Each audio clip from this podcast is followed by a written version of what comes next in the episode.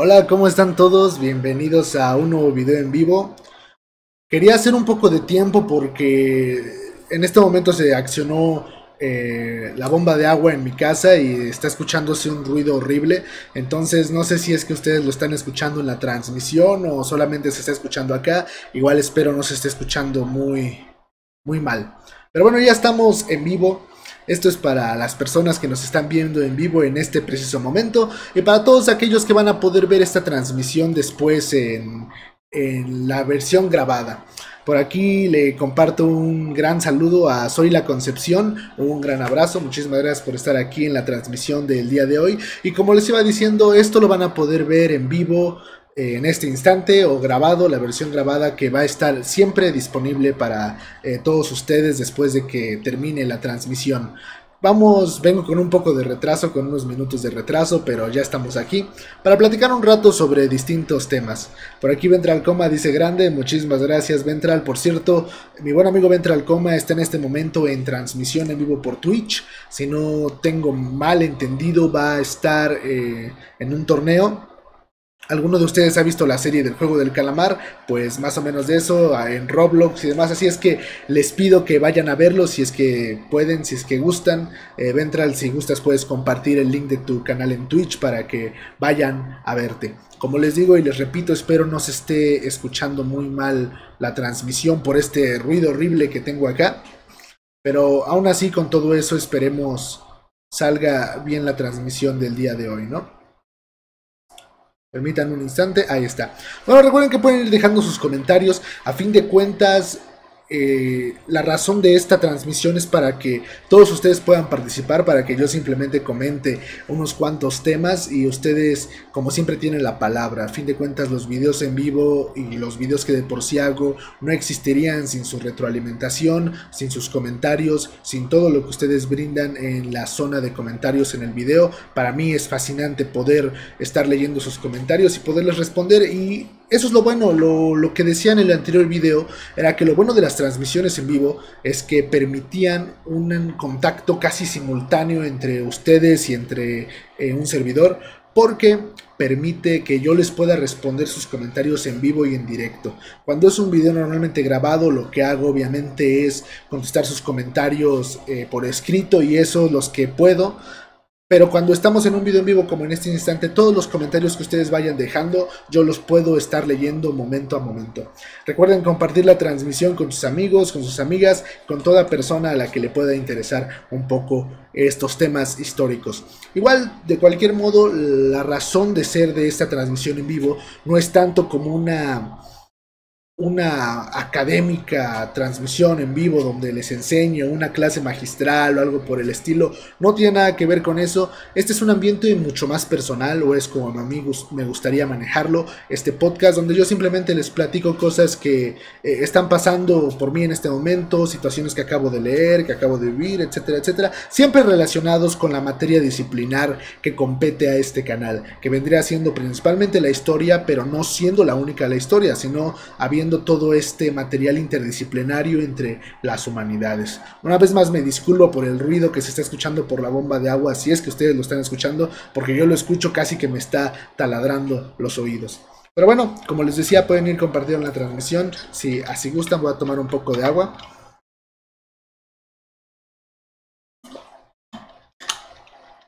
Y ahora sí. Bueno, como todos ustedes saben, para las personas que están viendo esto en vivo y para quienes lo van a ver grabado después. Fui hace poco al encuentro regional de estudiantes de historia. Para todos aquellos que no sepan, obviamente yo estudio la licenciatura en historia, es mi más grande pasión, una de mis más grandes pasiones. En verdad el conocimiento histórico, el análisis histórico para mí es esencial y justamente por eso, bajo esas bases es que se funda este canal de YouTube eh, porque a mí me apasiona muchísimo. Y estoy estudiando la licenciatura y hace poco tuve la oportunidad de ir a un encuentro regional de estudiantes de historia, que son estos que se organizan obviamente la delegación de, estudiantes de historia para la convivencia, para la transmisión de conocimiento de los propios estudiantes. Justo en este instante se acaba de callar la bomba de agua y qué bueno que ya se cayó porque ya me tenía harto. Pero bueno, vamos a continuar con lo que estaba diciendo. Hace poco tuve la enorme oportunidad, en verdad, de ir al, a este encuentro regional de estudiantes de historia y fui con el objetivo de presentar una ponencia, una exposición eh, de un tema que es el que más, uno de los que más me gusta a mí, que justamente por eso lo puse en la portada del día de hoy, que es justamente esta. La portada que en este momento ustedes ven en pantalla tiene en el fondo imágenes del proceso de conquista de lo que los españoles, lo que esta visión eurocentrista llamó América, eh, con la tortura, con el proceso de esclavitud que tuvieron los indígenas. Y en el frente tenemos una estatua de Fray Bartolomé de las Casas, que a fin de cuentas es, el personaje que yo más intento estudiar. Eh, mis ámbitos son más historiográficos. La historiografía es la escritura de la historia, para resumirlo en un concepto básico. Y yo lo que me encargo o intento encargarme es de leer, estudiar, eh, el trasfondo de las obras de Fray Bartolomé de las Casas. Y justamente eso fue lo que fui a presentar en este encuentro, una ponencia, una exposición que tenía sobre este personaje, que ha escrito varias obras. Como bien sabemos, la conquista de, América, este proceso que hasta inclusive hace poco vivimos su conmemoración, no de la conquista de América, sino de la caída de México Tenochtitlan, o de la conquista de México, como gusten llamarle, hace poco vivimos ese 500 aniversario de ese proceso. Fue en 1521 eh, cuando cayó la ciudad de México Tenochtitlan, en agosto de 1521 y justamente este año, que es 2021, se están conmemorando el 500 aniversario de ese, de ese acontecimiento y como vimos hubo distintas formas de, conmemorarlo, eh, versiones que tratan de enaltecer más a las civilizaciones mesoamericanas que habitaban, en este caso la mexica que fue la que cayó, y otras perspectivas como lo son las conservadoras, entre las que se encuentra el partido Vox de España, que es un partido político de corte conservador, el cual... Em, el cual inclusive dijo que México debería estar agradecido por el que España llevase civilización a estas tierras, lo cual es una tontería. El concepto de civilización no tiene que girar siempre en base a lo eurocéntrico, que lamentablemente la mayoría de veces ha sido así. Eh, todos los conceptos más finos que tenemos eh, lo más alto, lo, mejor siempre creemos que es lo eurocéntrico, desde el color de piel, desde el idioma, desde los ojos, los rasgos, el arte, todo, siempre lo relacionamos con su máxima expresión, con, con la visión eurocentrista, con la visión estética eurocentrista. Igual hace poco estaba viendo un, una conferencia de la Academia Mexicana de la Historia, muy buena, muy, muy buena esta conferencia que dio, permítanme un instante, quiero ver exactamente el nombre del, del conferencista, del maestro que la dio porque eh, no quiero errar en su nombre. Aquí está Carlos Bravo, sí, efectivamente, era como recordaba, pero más vale prevenir que lamentar, ¿no? El maestro Carlos Bravo dio una conferencia en la Real Academia Mexicana, eh, Academia Mexicana de la Historia, perdón, y fue muy interesante porque era justamente de la muerte en el... La muerte en el arte popular mexicano. Era el nombre de, el título que se le dio a dicha conferencia. Y en ella algo que decía el maestro era que normalmente el concepto de artesano y de artesanía se dio en Europa justamente por la idea de que había personas que tenían bases intelectuales y prácticas para crear eh, para crear arte, por así llamarlo, para crear cosas plásticas, físicas, palpables, pero que como no llegaban a los rasgos estéticos europeos que la burguesía ya había fijado, entonces en vez de que llegaran a ese concepto, llegaban a uno más bajo. Desde ahí estamos viendo un complejo de idea de inferioridad. Quedaban los de arriba, los de abajo. Y por eso es que solamente el arte podía ser producido por los intelectuales, por los estudiados, por los acomodados económicamente, por quienes venían de la burguesía, mientras que todo aquel que no entrara en ese círculo de concepto estético europeo burgués, entonces creaba solamente artesanías y no podía tener el título de artista, sino de artesano. Cuando la conquista viene a todo este territorio mesoamericano y todos estos europeos, españoles, ven a los indígenas eh, creadores de, de piedra, de palma y de diferentes objetos que utilizaban para la creación de estatuas y de otras tantas vertientes artísticas, al ver ellos que ellos son inferiores, que los indígenas son inferiores, entonces les inculcan también el nombre de artesanos les implantan ese nombre de artesanos en vez de artistas.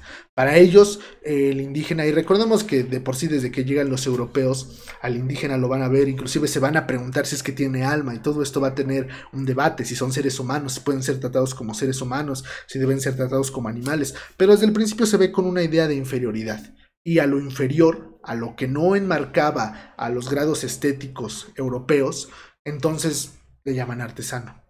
Entonces ahí podemos ver como este, esta idea colonial que muchas personas creen que tiene 500 años y es como de ya déjalo, ya pasó eso y demás, cuando no nos damos cuenta que eh, la idea del colonialismo está más vigente hoy que nunca. México muchas veces sigue siendo tierra de conquista y si no hay que preguntarle a Canadá, quien tiene una explotación minera avasalladora en México, en donde no cuidan el medio ambiente, en donde no cuidan a sus trabajadores y demás, y explotan completamente el territorio mexicano, y mientras ellos en Canadá se dan la gran vida de primer mundo, ¿no?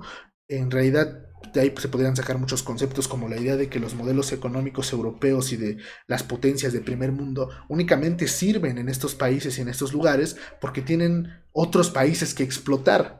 Y en cambio, muchas veces ver hacia Europa o ver hacia en Norteamérica, en este caso Estados Unidos, como los modelos a seguir, es algo que simplemente no cuadra, porque ellos tienen países para explotar, tienen todavía colonias, si les podemos llamar así, mientras que los países latinoamericanos muchas veces no tienen esas colonias, ellos son los países explotados por Europa y por Estados Unidos, por Canadá, por toda la parte de, de Norteamérica, más arriba de México. Entonces, eh, desde ese entonces existe el concepto de colonialismo, pero se ha arraigado hasta hoy en día y ha continuado hoy en día. Todavía tenemos los preceptos de que cuando...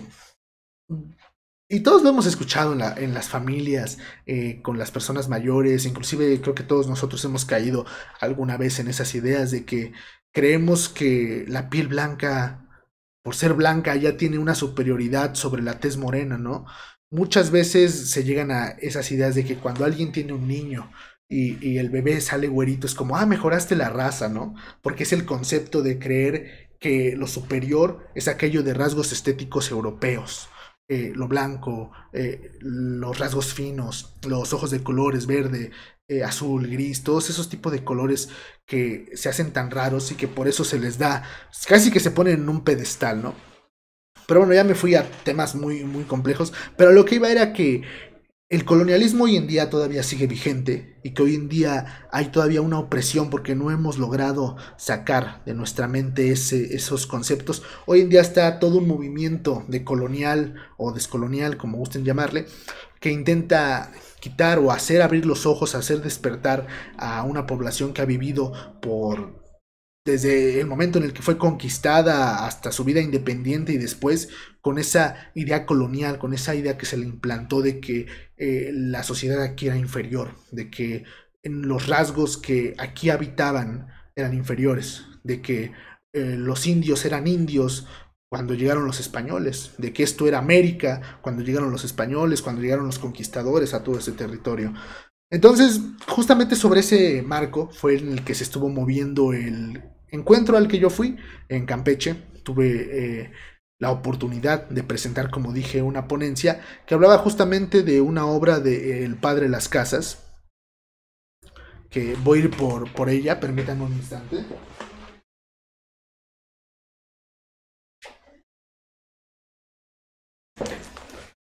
Aquí estoy de nuevo con todos ustedes. Es, es esta obra. Y justamente presenté una ponencia, tal como les digo, allá en Campeche, y justamente aquí les vengo a hacer como un resumen de lo que llegué a presentar. Esta, este libro, esta obra se llama Del único modo de traer a todos los pueblos a la verdadera religión. Y es escrito por Fray Bartolomé de las Casas. Les voy a contar la historia de cómo fue que decidí irme por este, por estudiar este tipo de, de obras y más escoger una figura como la de el padre de las casas. Porque como ya les dije, quiero que este podcast sea más que algo rotundamente académico, quiero que sea más como algo personal, como si ustedes se sentaran a platicar con un amigo y yo fuera ese amigo, entonces voy a platicarles un poco de mis experiencias y demás yo recuerdo que cuando tuve la materia de historiografía de México, que ya les dije que historiografía, para resumir el concepto de historiografía, sería como la historia escrita, la historia hecha palabras, hecha renglones, hecha párrafos. Esa es la historiografía, la historia escrita. Eh, podría extenderme mucho más en el concepto, pero voy a minimizarlo así para que todos estemos dentro de la misma sintonía. Entonces, esta yo tenía una clase de historiografía de México, donde se nos enseñó justamente la historia escrita de los cronistas de periodos coloniales, porque era historiografía de México 1. Historiografía de México 2 abarca tiempos, em, tiempos posteriores. Pero en Historiografía de México 1 era más que nada estudiar a los cronistas. Los cronistas son todas aquellas personas que cuando se dio el proceso de conquista narraron con sus palabras, escribiéndolas eh, en diferentes obras, en diferentes obras que terminaron siendo libros, el cómo vieron ellos este proceso. Bien sea eh, por sus propios ojos en primera persona, como por ejemplo Bernal Díaz del Castillo, que va a ser un acompañante de Hernán Cortés y que va a estar durante todo el proceso de la conquista de México, o eh, por terceras personas. Por ejemplo, allá atrás, por acá, si no mal recuerdo, tengo la relación de la Nueva España de Alonso de Sorita, que ya la he citado varias veces y no sé si la mencioné en el anterior video en vivo, pero esa relación de la Nueva España de Alonso de Sorita, Sorita no va a tener... Em, no va a tener la oportunidad de participar directamente en el proceso de conquista, directamente, directamente, pero va a tener la oportunidad de después informarse por todas las obras que van a ir saliendo y él ir recopilando información y también de estar hablando con, cronistas, con personas que vivieron ese proceso de conquista y él va a estar escribiendo su obra que va a terminar siendo la relación de la Nueva España. Y así, o sea, va a haber diferentes cronistas que van a narrar todos estos acontecimientos, todos estos sucesos, y uno de ellos fue Fray Bartolomé de las Casas. Aunque las casas no participó en todo el proceso, en realidad creo que la magia de, sus escritos es que él fue amigo de, varios de los conquistadores, tuvo oportunidad de hablar eh, personalmente con, con, Cristóbal Colón, con, su hermano, con los hermanos Pizarro. En verdad es, es fascinante el, el hecho de, de que haya tantos personajes importantes e históricos que hayan hablado con Fray Bartolomé de las Casas. Y las Casas inclusive llega, hay documentos que si tenemos hoy en día concepción de qué era lo que decían era gracias a el padre las casas, ya que él era muy amigo en el caso, por ejemplo, de Cristóbal Colón, y Colón le prestó documentos primordiales de primera mano, o sea, los documentos originales, y las casas lo que hizo simplemente fue copiarlos o hacer un resumen de ellos, y gracias a, a esto es que hoy en día tenemos un concepto de la existencia de esos documentos que se perdieron en el paso del tiempo. Claro, están las dudas de que lo habrá inventado Fray Bartolomé de las Casas, no lo habrá inventado, bueno, esa es otra discusión. Pero lo que voy es que yo tenía esta materia de historiografía de México y pues era eso, analizar a los cronistas, las obras que crearon para poder ver el, cómo era la idea de, de la conquista de México. Y entonces a mí me tocó justamente Alonso de Sorita. Yo analicé su relación de la Nueva España, lo que pude, hice un análisis historiográfico, que el análisis historiográfico de lo que consta es de que uno estudie lo que no está escrito. justamente es cómo vas a estudiar algo que no viene ahí, ¿no? Pero muchas veces hay que aprender a leer entre líneas. Eh, los autores muchas veces dejan ahí pistas de cosas que no se pusieron. Más que ver lo que se puso, lo que se investiga es por qué se puso o por qué no se puso o qué es lo que hay detrás, por qué se quiso escribir esto, eh, qué es lo que se omitió, por qué se omitió y por qué se decidió dejar esto y demás. Una de las cosas más fascinantes cuando leí la relación de la Nueva España de Alonso de Sorita es de como todos ustedes sabrán, cuando eh, en esos tiempos no era tan fácil imprimir las obras. Había que pasar por todo un proceso en el cual el Santo Oficio, la Santa Inquisición tenía mano y que muchas veces censuraba parte de las obras que se escribían en ese entonces. Dice Rosana Colbeck, felicidades, desde hace un tiempo te veo y es tan interesante como lo ves, como das tu opinión tan exacta y como ves en, en realidad la verdad oculta en ocasiones. Saludos por tu... o por no, no, no, no entendí la última parte, pero muchísimas gracias, Rosana. Muchísimas gracias por tu comentario, en verdad. Creo que son todo ese tipo de comentarios los que impulsan a mejorar este, este canal. En realidad, desde el primer momento, esa fue mi, mi idea: el poder compartir con todos ustedes lo que yo sé, que es muy poco, es, es, es, una gota en este mar tan enorme de conocimiento que hay. No recuerdo quién era, quien lo había dicho, no recuerdo si era Isaac Newton pero era algo de cambiaría esta gota de conocimiento que tengo por el, una pequeña parte de este mar inmenso que desconozco, ¿no? Del mar inmenso de, de, mi ignorancia. Y así yo creo que sería. Tengo muy pocos conocimientos adquiridos, pero los comparto con muchísimo cariño. Y te agradezco muchísima, este, muchísimo por tu... Eh, por tu participación, Rosana, por estar aquí y por felicitarme por mi ponencia, en verdad. Muchísimas gracias. Muchísimas gracias. Eh, ustedes son quienes hacen posible este canal. Como lo decía sin sus comentarios, no habría la posibilidad de estar creando este canal y me encanta que haya retroalimentación en este momento. Esperemos que cuando se suba el video ya grabado, para todas las personas que no lo lograron ver en vivo, lo puedan disfrutar de igual forma y dejen sus comentarios que yo voy a estar respondiendo. Muchísimas gracias por estar aquí, Rosana. Y eh, como iba diciendo, a mí me tocó leer esa relación de la Nueva España y como les digo había una parte muy interesante, ahorita no me pongo a buscarla porque será una pérdida de tiempo, no sé exactamente dónde está. En la parte del libro, en la introducción, así fue como se... porque se respeta, se respeta cuando se hace el, trabajo de, que el manuscrito original toca pasarlo eh, a la computadora y demás para que se imprima y se haga un libro, se intenta respetar en sus máximas eh, lo que dice el manuscrito original. Y justamente eso lo respetaron también acá, que está el texto y Alonso de Solita está escribiendo y de pronto hay todo un párrafo vacío, o bueno, unas dos líneas vacías.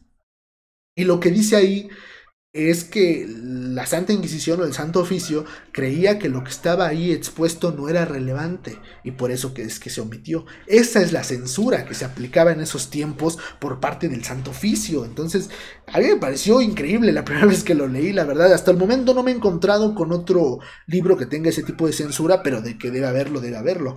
Eh, es muy interesante cómo a las casas logró, logró burlar toda esa censura del padre de las casas. Pero bueno, vamos por partes.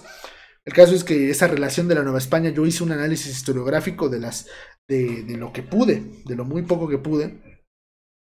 Y lo que me parecía fascinante es que en cada hoja, Alonso de Sorita, bueno, no en cada hoja, pero cada cierto tiempo, decía, como decía el ilustre obispo de Chiapa, Fray Bartolomé de las Casas, como decía el egregio Fray Bartolomé de las Casas, el gran Fray Bartolomé de las Casas, siempre con adjetivos calificativos eh, idóneos, muy buenos. Era increíble cómo describía a las casas como un genio, como un erudito, y cómo citaba sus palabras. A mí me interesó muchísimo en el momento en el que yo vi, vi esto. Dije, me parece muy interesante. Y algo de lo que más citaba eh, Alonso de Sorita era la brevísima relación de la destrucción de las Indias. Lo repito, la brevísima relación de la destrucción de las Indias que es una obra de Fray Bartolomé de las Casas, que yo la tengo por aquí, permítanme, para que se las pueda mostrar.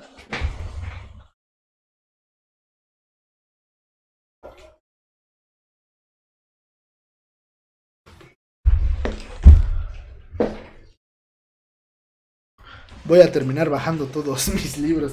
Pero bueno, aquí tengo dos volúmenes de los tratados de Fray Bartolomé de las Casas. Ahí más o menos se puede ver este, y aquí está el Tratados Volumen 2, que son varias, son tratados porque son eso, son tratados de distintos temas, todos con la, bajo la misma columna vertebral, bajo la misma vertiente, pero con distintos enfoques, que mandó a imprimir Fray Bartolomé de las Casas eh, más o menos en el mismo tiempo, y por ello salieron todos juntos como un compendio de tratados. Y entre estos tratados está esta obra que yo les estoy hablando, que tanto citaba eh, Alonso de Sorita, que es la relación de la Nueva España. Por acá debo tener el... Por acá debo tener el, la portada. Ajá, aquí está. A ver si se puede ver porque... Ahí... Ah, miren, ahí está. Esta es la portada. Y aquí está el título que dice Brevísima relación de la destrucción de las Indias. Vamos a ver, dejen verifico. Brevísima relación de la destrucción de las Indias, colegiada por el obispo Fray Bartolomé de las Casas o Casaus de la Orden de Santo Domingo. Ah, bueno, y aquí está ya puesto a nuestro castellano contemporáneo. Oh my god, qué buena onda, dice Rudy. ¿Cómo estás, Rudy? Este, bienvenido a la transmisión del día de hoy. Muchísimas gracias por dejar tu comentario. Y, ah, bueno, el caso es que esta brevísima relación de la destrucción de las Indias es la obra más famosa de Fray Bartolomé de las Casas, la más famosa de todas.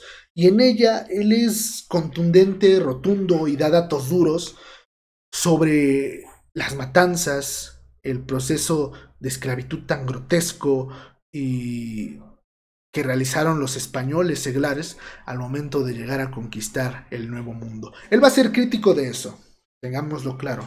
Él va a ser crítico de esa posición, de cómo es posible que se esté enseñando la santísima religión católica por medio del fuego, por medio de la sangre, por medio de la espada.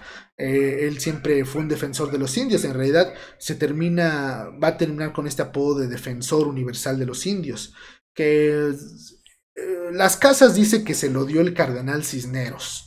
El cardenal Cisneros fue un hombre muy poderoso de España, bajo quien quedó la tutela de España eh, después de la muerte de los reyes católicos y en lo que se decidía que Carlos V ingresase al trono. Eh, el cardenal Cisneros va a tener, dice por aquí, Solia Concepción, cosa que la gente en su mayoría oye pero no escucha. El por ello es muy parecido a lo que se vive en la actualidad con el pasado de esa época. Así es, eh, es muy, muy interesante cómo existen estas, estas opiniones distintas, estas opiniones que se encaran, ¿no? Y en el caso de, las casas, como les decía, muchísimas gracias por tu comentario, Solia. Tal como les decía, eh, Emiliano Morales Rodríguez dice, hola compa, ¿cómo estás Emiliano? Bienvenido, muchísimas gracias por estar en el stream de hoy.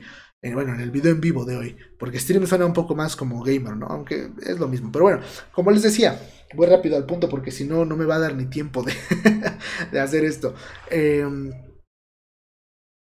bueno, la brevísima relación, bueno, primero, la postura de las casas va a ser siempre esa, Fray Bartolomé de las Casas va a estar en contra de la esclavitud que se va a hacer a los indígenas del Nuevo Mundo, en contra de ese maltrato, en contra de las matanzas, en contra de imponerles la religión por fuerza, las creencias, la cultura de España por la fuerza. Eh, de eso va a estar en contra y por eso va a ser esa brevísima relación de la destrucción de las Indias, donde va a narrar todas las situaciones horrendas que él llegó a vivir y va a decir números de muertes eh, en el Nuevo Mundo. Muchas veces esta, esta obra es muy criticada porque parece ser que Fray Bartolomé de las Casas exageró los números increíblemente, porque eh, cuando uno empieza a hacer cuentas de cuántos habitantes había según las tasaciones que se hicieron de aquel entonces, no dan las cuentas. Eh, Fray Bartolomé de, las Casas habla de miles, habla de millones y millones de muertos y demás, y no dan las cuentas, no dan las cuentas. Pero como decía el ilustre doctor Miguel León Portilla, lo que él comentaba era que Fray Bartolomé de las Casas necesitaba exagerar. El doctor León Portilla fue un historiador muy grande, que falleció hace apenas un, tiempo, y era justamente lo que él decía, que las casas tenía que exagerar para que los españoles voltearan a ver y dijeran, oiga, ¿qué, qué, ¿Qué es esto, no? ¿Qué son estos números tan cuantiosos?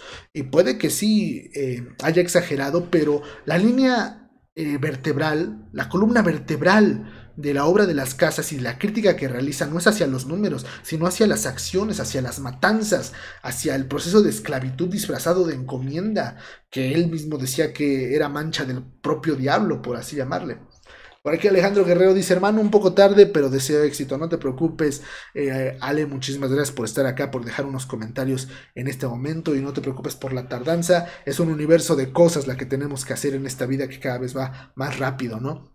Les invito a visitar el canal de mi buen amigo Alejandro Guerrero. Aquí dejo su comentario, tiene música buenísima y el día de hoy justamente también subió un video con unas palabras bellísimas. En serio, les recomiendo que vayan a ver su canal de YouTube. y créanme que les va a gustar unas cuantas cosas. Yo en mis videos de YouTube al final muchas veces utilizo sus canciones, las cuales les agradezco, le agradezco infinitamente que me deje, que me deje utilizarlas. Pero bueno, el caso es que esa brevísima relación va a ser eso, una crítica, una crítica al proceso de conquista ejercido por España. Y va a ser radical. Fray Bartolomé de las Casas es radical con sus dichos, con, con lo que hace, con lo que dice. Eh, es un Fray Bartolomé de las Casas molesto.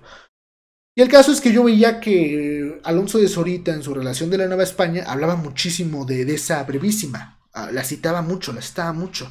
Decía, bueno, me gustaría leer la brevísima relación de Fray Bartolomé de las Casas. Hay, hay, textos obligatorios, textos obligatorios. En realidad, justamente hace poco me compré, miren, se los voy a traer aquí. Permítanme un instante.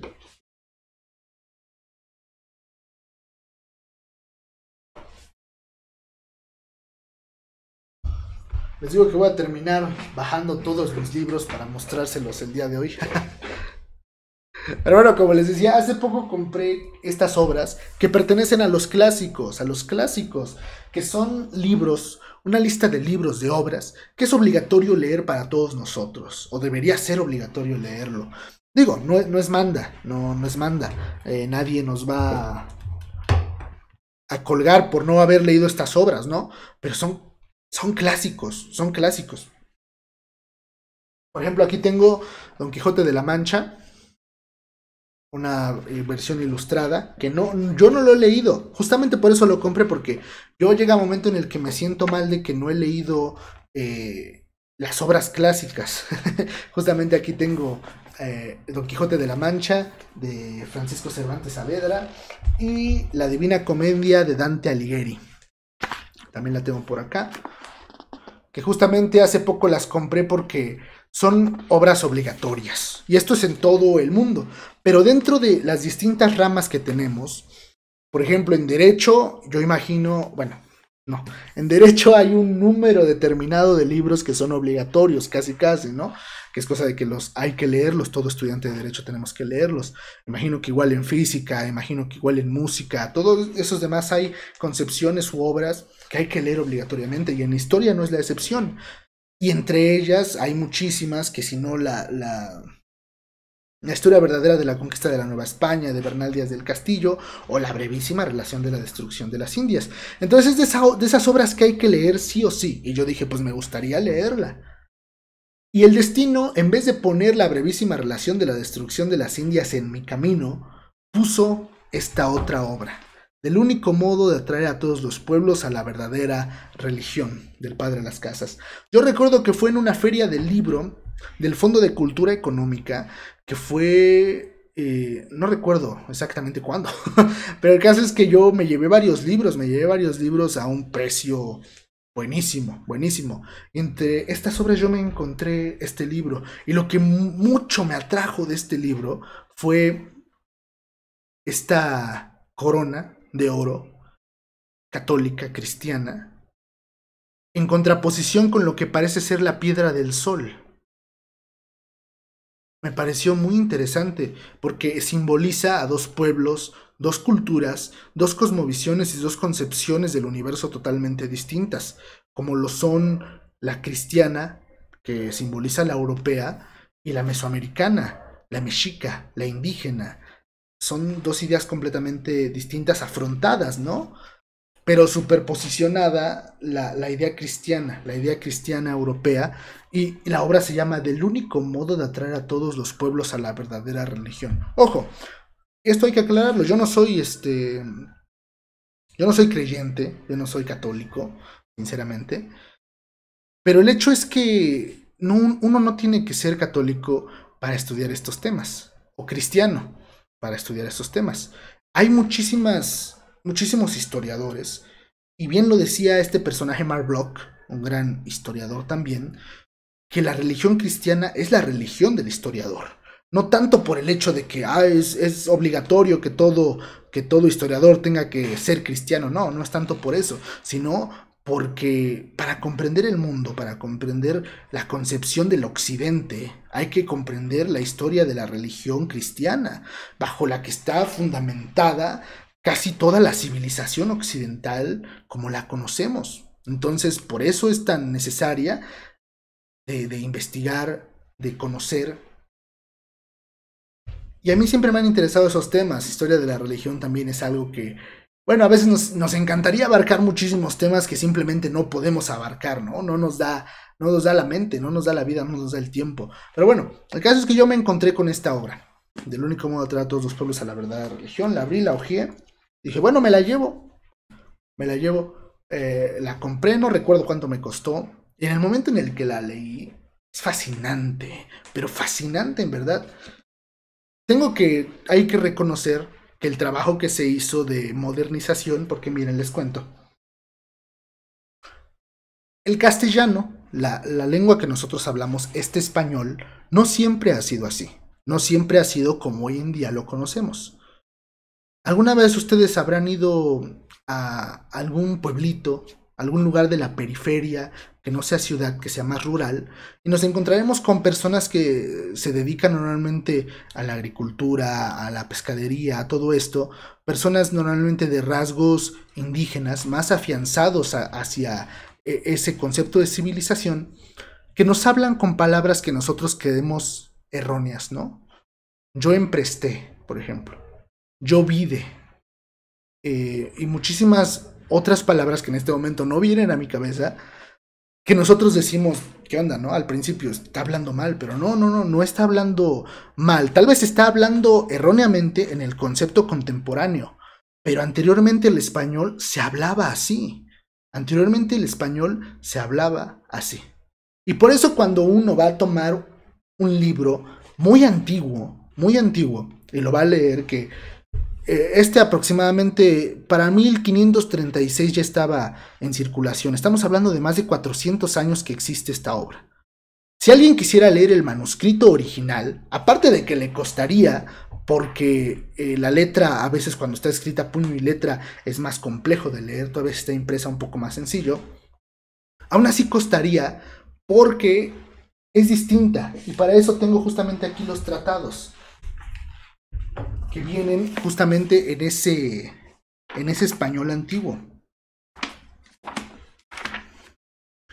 Y es que la belleza de estos tratados es que de este lado tienen como la letra bien, la letra en nuestro español, y esta es la imprenta original.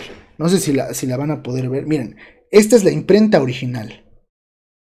Y es más compleja de leer y viene de una forma distinta. Por ejemplo, acá les leo esta parte. Este cacique y señor anduvo siempre huyendo de los cristianos desde que llegaron a aquella isla de Cuba, como quien los conocía a defendíase cuando los topaba, y al fin lo prendieron.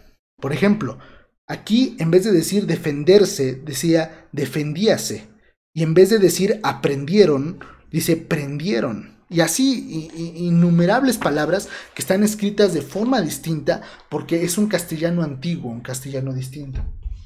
Entonces cuando se, hace esa transcripción, normalmente se opta por un proceso de modernización. Este proceso de modernización quiere decir que las personas están viendo el manuscrito original, quienes se encargan de leerlo y de transcribirlo a la obra que va a ser publicada. Y de pronto se lo quedan viendo y dicen, esto va a ser muy difícil que lo lean, que lo logren comprender. ¿Por qué no le hacemos un proceso de modernización? Aquí esta palabra que dice vide, yo vide, pues no pongas yo vide, vamos a ponerlo como yo vi. O esto que dice empresté, pues no le pongas empresté, ponle presté. Para que así sea más digerible este texto, que es complejo, para las personas que lo van a leer. Y así es como ese proceso de modernización lo hicieron con esta obra y lo hicieron muy bien, porque el texto parece hasta contemporáneo, o sea, está todo modernizado. Normalmente lo que se intenta en ese proceso de modernización es sí, modifícale para que se pueda entender, pero tampoco le quites la esencia. Pero aquí viene muy modernizado, viene con la esencia todavía, pero muy modernizado. Casi no encuentras esos errores o esas palabras antiguas y por eso lo digieres rapidísimo. Eh, la obra, el libro, lo digieres rapidísimo. Y entonces, justamente yo lo empecé a leer y me, me, fascinó. Me enamoró el modo de escritura, por el modo de modernización que se realizó en esta obra. Me gustó muchísimo. Y desde ahí supe que tenía que leer a más de Fray Bartolomé de las Casas y por eso aquí tengo los dos tratados. Tengo allá atrás todavía los tres tomos de la historia de las Indias y todavía me falta leer obras suyas. Pero el caso es que todo esto era para decirles que así fue como me interesé en Fray Bartolomé de las Casas, lo estudié y justamente lo que fui a presentar o la ponencia, la exposición que fui a presentar al encuentro regional de estudiantes de historia fue de esta obra, del único modo de atraer a todos los pueblos a la verdadera religión. Que la tesis que defiende o la idea principal que defiende esta obra es que, y justamente por eso le puse así al, al podcast, la persuasión del entendimiento. Porque para Fray Bartolomé de las Casas esa es la única forma en la que alguien tiene que llamar a personas a la nueva religión. Tiene que ser mediante la persuasión del entendimiento. Yo creo que inclusive ni siquiera es como nada más a la religión cristiana, sino a todas las religiones y a todos los conceptos. Porque cuando tú estás intentando convencer a algo de alguien, por ejemplo, veámoslo en política, de que se adhiera a tu ideología política, solamente se puede hacer por este medio, por la persuasión del entendimiento, por medios suaves, que era justamente lo contrario a lo que los españoles estaban realizando con la conquista. Conquista a base de sangre, a base de armas, a base de espadas, a base de muerte, no de forma general, pero sí muy profunda, porque había solamente casos aislados donde no se realizaban este tipo de conceptos, pero en la mayoría era desbocado, desbocado. No había normas que rigiesen hasta después que se empezaron a publicar todas las leyes de Indias y demás. Y también aquí entramos a otro debate, ¿no? Porque recuerdo que hay muchas personas que defienden el hecho de que no, ¿cómo va a haber esclavitud antes? Si había leyes que decían que el indígena no podía ser tratado mal, que no podía... Bueno, hoy en día hay leyes que dicen que es ilegal privar de la vida a otro ser humano. Todavía hay homicidios, ¿o no? En la ley dice que está prohibido hacer un asalto a mano armada y hay asaltos a mano armada. Está prohibido robar y hay robos. Entonces, el hecho de que algo esté en el papel no significa que también se aplique en la realidad. La norma jurídica representa el deber ser el cómo algo se tiene que comportar, el cómo una sociedad se tiene que comportar, el deber ser, más no el ser. El ser es otra cosa distinta. Y por eso es necesario que, que la ley traiga una, una, penalización, porque si no trajera una penalización, cada quien se la pasaría por donde sea y no la cumpliría. Pero lo que yo quiero oír es que si bien había leyes aplicables, entre comillas, en aquel entonces que defendían al indígena, eso estaba en el papel justamente en, el libro que todavía no termino de leerlo, eso eh, para mí es una vergüenza decirlo, el del Camino Obrero, todavía me falta, todavía me faltan unas páginas para terminarlo. Justamente lo que decían con el artículo 123, ya que el artículo 123 es el que defiende los derechos de los trabajadores y que fue eh, realizado en la reforma, en el Congreso Constituyente que creó la Constitución de 1917, ese artículo 123, lo que dice el autor justamente en esa obra, que el, el autor es este Saúl Escobar Toledo, Saúl Escobar Toledo, siempre honor a quien honor merece, claro. Si se escribieron esas obras para que yo simplemente cite el título, pues para qué lo hicieron, ¿no? Pero bueno, este, este personaje, este señor Saúl Escobar Toledo, lo que dice justamente en la obra es que el artículo 123 esclarecía los derechos del trabajador. Ahora el gran reto, dice él, es que esa teoría se llevara a la práctica. ¿Y cómo se iba a llevar a la práctica? Porque los empresarios iban a decir, ay, no, mira, acá dice que pues ahora tiene que ser nada más ocho horas de trabajo para justamente el trabajador. Vamos a darles nada más ocho horas. No, no, no, no, para nada. Esos esos eh, derechos se tuvieron que llevar a la realidad por los trabajadores, tuvieron que armar huelgas, tuvieron que armar paros para que los patrones respetaran esas leyes. Y así justamente era en el tiempo de, de la conquista. Las leyes estaban escritas en el papel y no se llevaban a la práctica. Igual todo este concepto de la encomienda, por ejemplo, es increíble cómo disfrazan la, eh, la esclavitud con eso de encomienda. Y justamente el día de hoy que estaba platicando con una muy buena amiga llamada Esli, que anda por acá. ¿Cómo estás, Esli? Justamente lo que le estaba diciendo es que en, esa, en ese encuentro regional de estudiantes de historia hay ponencias, que las ponencias son de estudiantes, y las ponencias magistrales, que son de licenciados, maestros o doctores. Y una doctora habló sobre los negros, sobre la raza negra, sobre las personas negras, y no recuerdo exactamente el enfoque, el título, pero era justamente sobre el maltrato que han recibido. Y una pregunta que yo realicé es, ¿cómo es posible o cuál es la idea de que una... Eh, yo no quiero comparar, ni quiero decir un trato fue, mejor, fue peor hacia esta sociedad en vez de esta, no, esa no es mi idea. Pero lo que yo pregunté fue, ¿por qué al negro siempre se le ha tratado mal sin esconderlo de nadie. O sea, se le dice esclavo, se le maltrata, se le daba latigazos y demás. Pero al indígena siempre se intentaba como que poner un velo, como que esconder. No, no, no, es que es la encomienda. No, no, no, es que está en repartimiento. No, es que le estamos dando la evangelización. No, es que necesita a, Dios y estamos evangelizándolos. Siempre era como una excusa, pero con el negro no, con el negro era, pues date, maltrátalo, haz lo que quieras y ya. ¿Saben? Entonces, esa, fue mi pregunta. ¿Por qué hay esa, esa, enorme diferencia? No digo que el trato del negro haya sido peor que el del indígena o viceversa. Yo creo que el dolor y, esos procesos tan crueles de esclavitud y demás son imposibles eh, calcular con números. O sea, yo digo que fueron tratos horribles ambos. Pero fue justamente mi pregunta, ¿por qué el del indígena se intentó disfrazar, no? ¿Por qué disfrazarlo en todo, todo este tiempo? Pero bueno, el caso es que fue muy interesante conocer todo, todo ese encuentro regional de estudiantes de historia. Voy a empezar a cerrar todo para eh, eh, todo lo que empecé a platicar. Pero como les digo, aquí este, este podcast no es tanto como voy a platicarles o voy a... No, perdón. No es tanto como voy a darles una clase de historia. Esa no es la idea.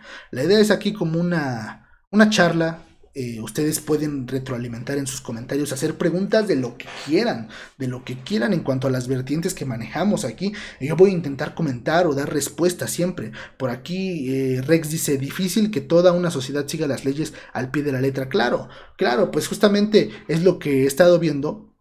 La ley tiene que ser coerciva. Eh, no recuerdo si así es la palabra, perdónenme.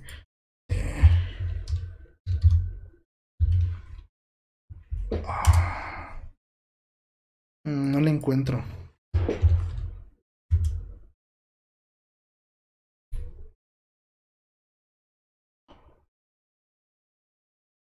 Aquí está, las normas jurídicas son coercitivas, coercitivas. Ya había dicho coercivas o no sé qué. Son coercitivas. Perdónenme, mi error. Coercitivas porque, ¿a qué se refiere esto de coercitivo? Porque necesitan un castigo en caso de no ser aplicadas, ¿saben? Y si no existiera esa coercitividad, entonces la ley nadie la respetaría. Justamente esa coercitividad es lo que hace que se respete la ley, porque sabes que si no la cumples hay un castigo. Y es necesaria en toda sociedad.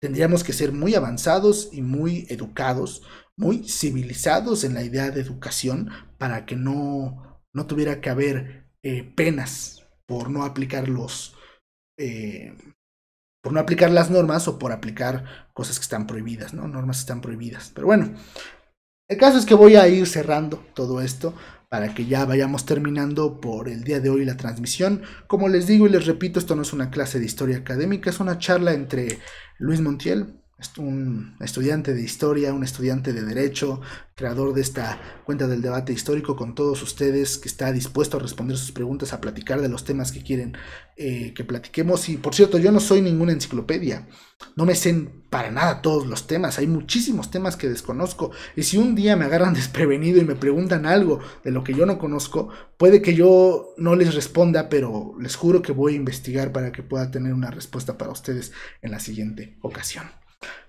Pero para ir resumiendo, el caso es que fui a Campeche a presentar mi encuentro, mi encuentro, a presentar mi ponencia y me traje unos recuerditos y se los voy a, Miren, este recuerdo de acá, a ver si lo ven bien. Ah, no se ve bien. Bueno, dice número maya, Aro, jugador de pelota, que es justamente del juego de pelota. Este se me rompió. Tiene una grieta acá en esta parte que yo la pegué con, con la loca. Se me rompió al momento de, de, traerlo en la mochila. Y fíjense que fue mi primer viaje en avión en sí. Fue, fue mi primer encuentro y fue mi primer viaje eh, en avión y fue realmente, realmente interesante eh, viajar en avión, hacer todo el concepto de lo de las maletas, la documentación. Uno siempre está, o bueno, por mi parte yo estaba estresado y nervioso por saber qué onda, que si esto, que si el otro, que si puedo llevar esto, que si no puedo llevar el otro, ¿no? Eh, era un rollo, era un rollo, pero fue una muy bella experiencia el ir y espero eh, repetirla. El próximo encuentro de estudiantes de historia va a ser en Tlaxcala, en Tlaxcala y el próximo encuentro nacional de, estudiantes de historia va a ser en, en, en Zacatecas. Entonces vamos a ver si por ahí vamos a estar para poder presentar otras ponencias sobre estos temas tan interesantes y sobre mi personaje que a fin de cuentas es Fray Bartolomé de las Casas.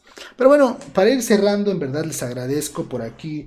Ya saben que... Ah, miren, también me compré este, este recuerdo. se, los, se los enseño de una vez. miren, esto es es que no, no me gustaría decirlo así porque odio comparar y se me hace que es horrible hacer una comparación de ese tipo. Perdón, estoy buscando eh, en el celular porque aquí es donde tengo... Eh, es donde tengo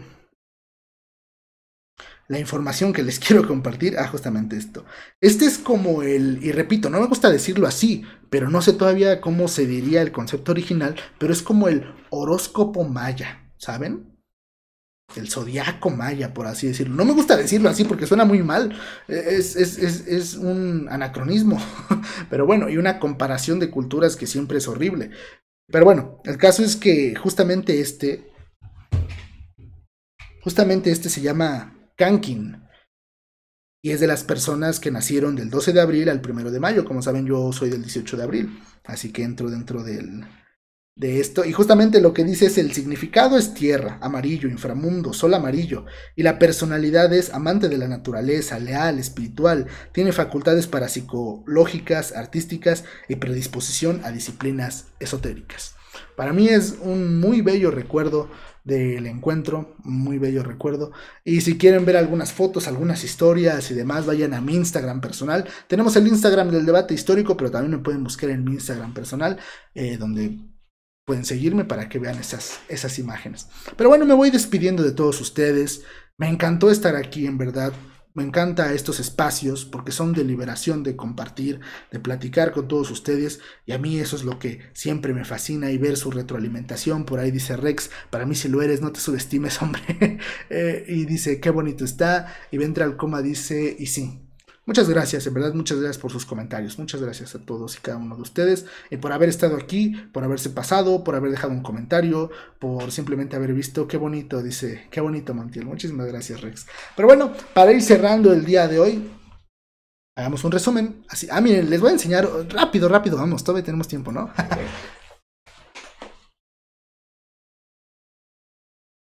bueno, me traigo estos dos para enseñarles los recuerditos que me traje de, de, Campeche.